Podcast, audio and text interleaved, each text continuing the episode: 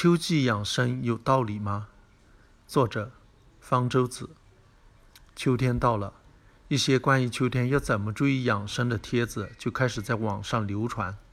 按照中医的说法，秋季阳气渐收，阴气生长，所以要注意养阴防燥。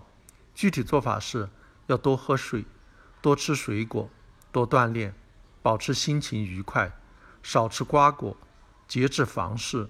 注意进补等等，中医的这套说法是没有任何科学依据的。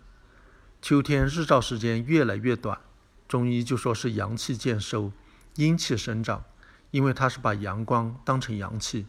这么说等于是正确的废话，但是因此就说人要注意养阴防燥，就是乱联想了。人体的阴是什么？完全就是主观的想象，并没有物质基础。天气的干燥倒是可以感觉到的，但是有些地方秋天的确会变得更加干燥些，有些地方一年到头气候就一直很干燥，还有的地方一年到头气候一直很湿润，到了秋天并没有更干燥。难道在这些地方秋天也要防燥？中医那些养生建议就是根据这套胡思乱想的理论衍生出来的，因为要防燥。所以要多喝水，多吃水果，而且由气候干燥联想到人的心情烦躁，所以要保持心情愉快。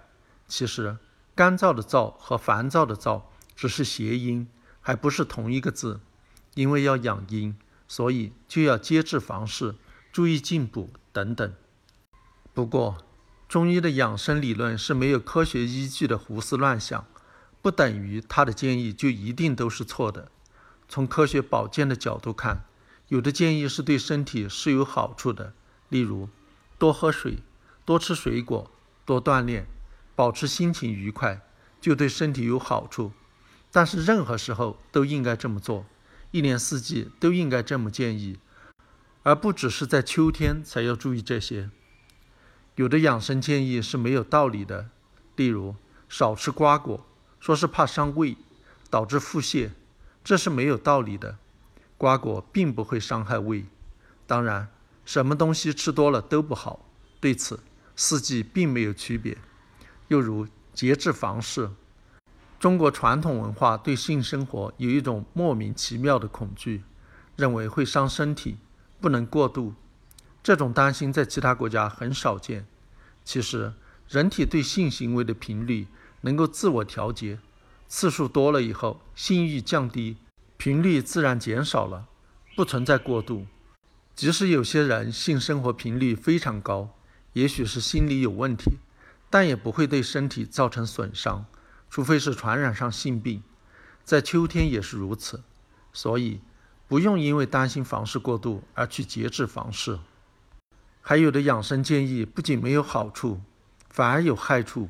例如进补，进补有两种，一种是食补，吃的往往是高脂肪、高碳水化合物的食物，对健康有害；另一种是药补，也就是吃中药的补药，而中药的补药不仅补不了身体，反而会有毒副作用，同样对健康有害。总之，对那些好的养生建议，一年四季都要尽量做到；对那些坏的养生建议，一年四季都要尽量避免，秋季没有那么特殊，所以秋季不用特别注意养生。